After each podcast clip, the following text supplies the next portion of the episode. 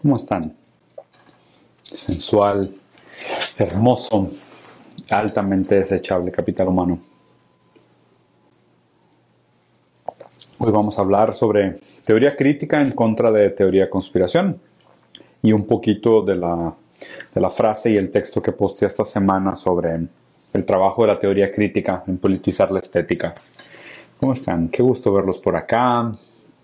Caras nuevas, algunas caras de siempre. Nuevos amigos, nuevas amigas. Mucho capital humano. Qué gusto, qué gusto tenerlos aquí. Rumbo al hermoso estado de ebriedad. Hoy no, hoy no, apenas es jueves. La idea es salir mañana todos juntos al hermoso estado de ebriedad. Mañana sí se puede. Mañana ya el capitalismo nos da permiso de partir hacia el estado de ebriedad a Friolento Música. Ya los quiero ver aquí en México, estimados, querido grupo Friolento de reggaeton post-punk que revela. De hecho, me encantaría hacer un análisis eh, de politizar la estética de la música de Friolento. Eso me parece un buen ejemplo. También ahorita lo voy a comentar. Bueno, ya hay bastante gente conectada. Eh, les quiero platicar sobre algo que he estado leyendo e investigando un poco últimamente eh, sobre teoría crítica. ¿no? Digo, ustedes saben que yo empecé este proyecto de contenido en redes sociales porque de alguna manera lo que quería fomentar el pensamiento crítico, que es una primera etapa que creo que he madurado eh, y hemos madurado, la gente que, que, ha estado aquí, la gente que ha visto mis videos, que ha visto contenido, ojalá y por mí hayan leído un par de libros difíciles, textos como Necrocapitalismo, Social Control de Luz, en fin, ¿no? O sea, les he pasado muchas recomendaciones, la verdad es que muchos de ustedes sí se ponen las pilas y leen, la verdad es que me da muchísimo gusto, me encanta cuando me mandan mensaje de que Diego, por ti leí este libro, por ti agarré el gusto por la lectura. Sinceramente, eso es lo que más me da, eh, me da satisfacción de lo que hago. Entonces, eh, vamos a suponer que estamos haciendo este progreso, que porque del pensamiento crítico seguiría la teoría crítica. Entonces, bueno, teoría crítica empezó en 1986, no los voy a aburrir, perdón, 1826.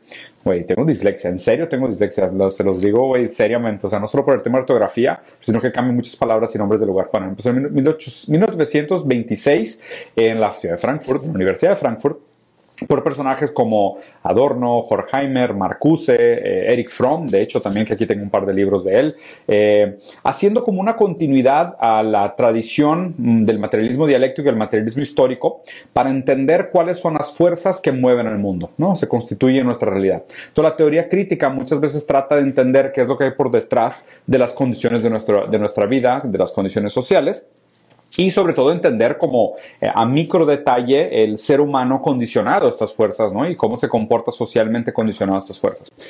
Eh, es la teoría crítica.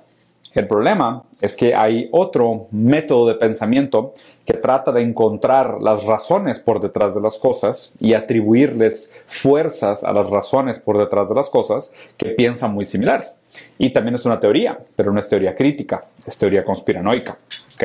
La teoría conspiranoica tiende a crear estas narrativas, estas metanarrativas, estos relatos sobre cómo funciona el mundo y cuáles son las fuerzas que mueven el mundo. ¿no?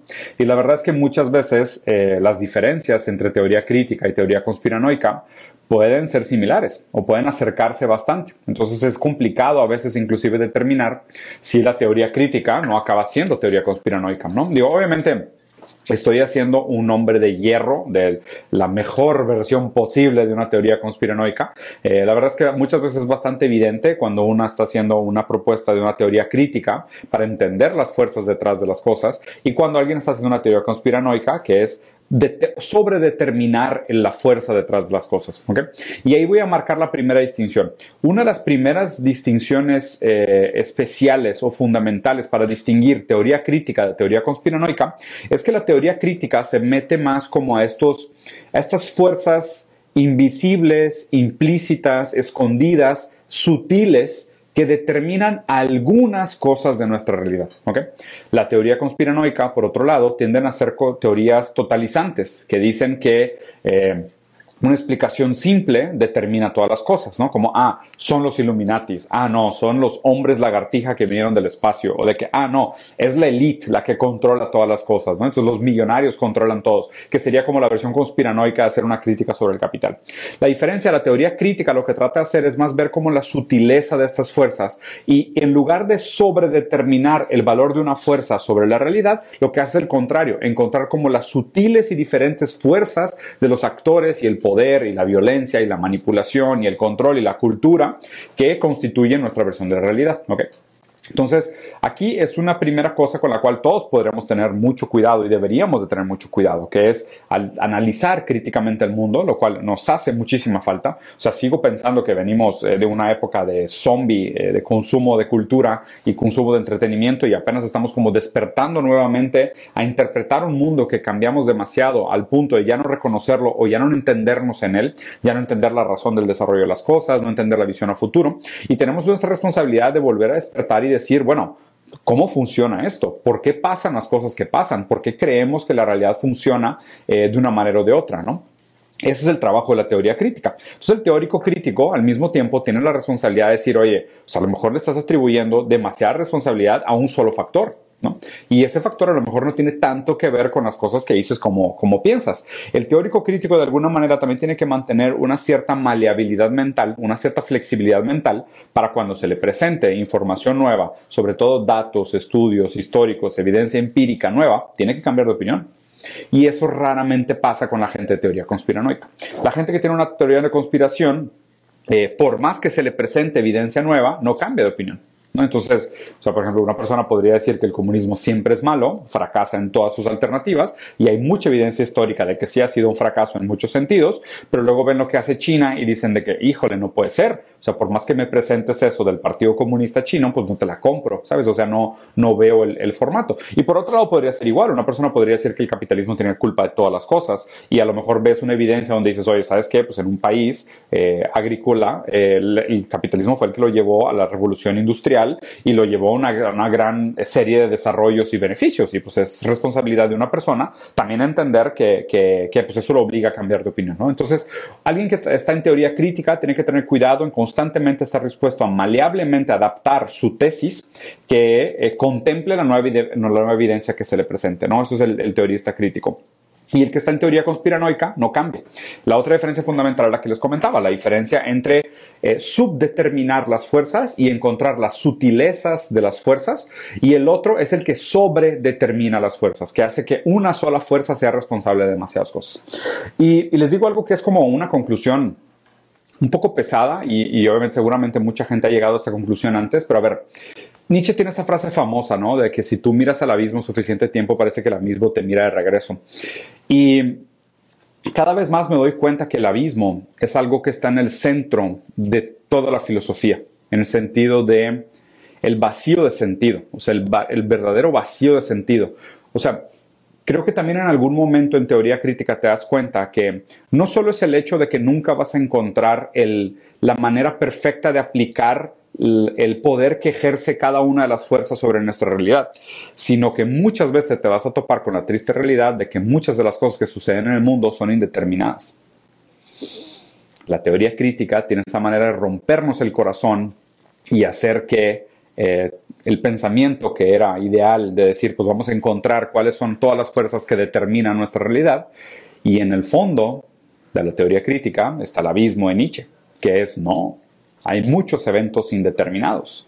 Hay muchos eventos a los cuales no vamos a poder atribuirles una fuerza eh, constituyente y ni siquiera condiciones contingentes. Eso es lo complejo de toparte con el abismo. Lo otro que les dije esta semana, eh, puse esta frase de que de alguna manera también el trabajo, la teoría crítica en este momento histórico, tratando de ser más pragmático con, con toda esta plática, es politizar la estética, ¿ok? Porque me parece que lo que pasa tradicionalmente con los medios es que los medios tradicionalmente esteticizan la política. Cuando digo estética, me refiero al concepto más amplio de estética. No quiere decir que sea bello. Puede ser bello, puede ser grotesco, puede ser corazón tiene muchas maneras de presentarse, por decirlo así, pero estética es como la experiencia sensible del mundo, la manera en cómo percibimos las cosas. Y en muchos sentidos los medios lo que hacen es darle una estética a la política, sino que es construirle una narrativa casi literaria, como si fuera literatura, y construir una historia para que te compres una versión de la realidad. De hecho, la teoría crítica lo que tiene que hacer es decir por qué esta es la realidad eh, que se nos presenta y por qué deberíamos de tomar esta realidad como un concepto estático insuperable. ¿no? Por ejemplo, muchos reaccionarios como Jordan Peterson tratan de conservar el status quo presentando la situación del mundo como una situación natural insuperable, como diciendo, no, la ley de Pareto es una ley y no hay manera de cambiar la distribución de las cosas. Eso es típicamente un pensamiento reaccionario que le atribuye al mundo una cierta naturaleza a priori y un cierto... Eh, y un cierto estasis, ¿no? Como decir, las cosas no pueden cambiar, el mundo no puede cambiar, el mundo no puede ser mejor. Cuando constantemente la teoría crítica hace el trabajo contrario, de decir, politizar la estética por qué me estás presentando esta información de la manera como me la estás presentando y qué implicaciones hay por detrás de esta estética de cómo me presentas estos argumentos. O sea, ¿por qué me cuentas la historia de esta manera? ¿Yo por qué me la tengo que comprar que la historia es así? O sea, ¿yo por qué tengo que creer que esta es la mejor versión de la realidad? O sea, ¿yo por qué tengo que creer que no existe una alternativa mejor para la manera como se hacen las cosas? ¿no? O sea, nosotros deberíamos de constantemente politizar la estética. Entonces, dicho esto, de politizar la estética, voy a tratar de... ¿Cómo le hago para poner una foto aquí? Ah, aquí está. Miren, les voy a poner esta foto, ¿no? Creo que saben qué es esto. Este es el Cybertruck diseñado por eh, nuestro super mega master que nos va a salvar, Elon Musk, que seguramente es de las personas que tienen más mínimo interés de salvar el mundo. Lo que quiere realmente es, no sé por qué, acumular mucho dinero y leer novelas de Ayn Rand como Foundation y vestirse de personajes mágicos en un mundo de fantasía. Pero el caso es que Elon Musk nos presenta este diseño, ¿no? Entonces, vamos a tratar de politizar la estética de este producto politicemos la estética.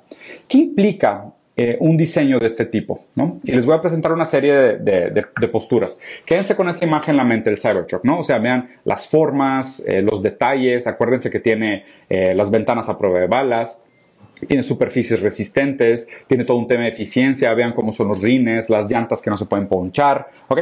Quédense con este carro en mente. Y ahora díganme, ¿dónde, ¿dónde se imaginan más este carro? ¿Se imaginan este carro en un lugar como este? O sea, ¿encaja la estética de ese carro con esta estética? Que esta estética es literal una ciudad utópica, ¿ok?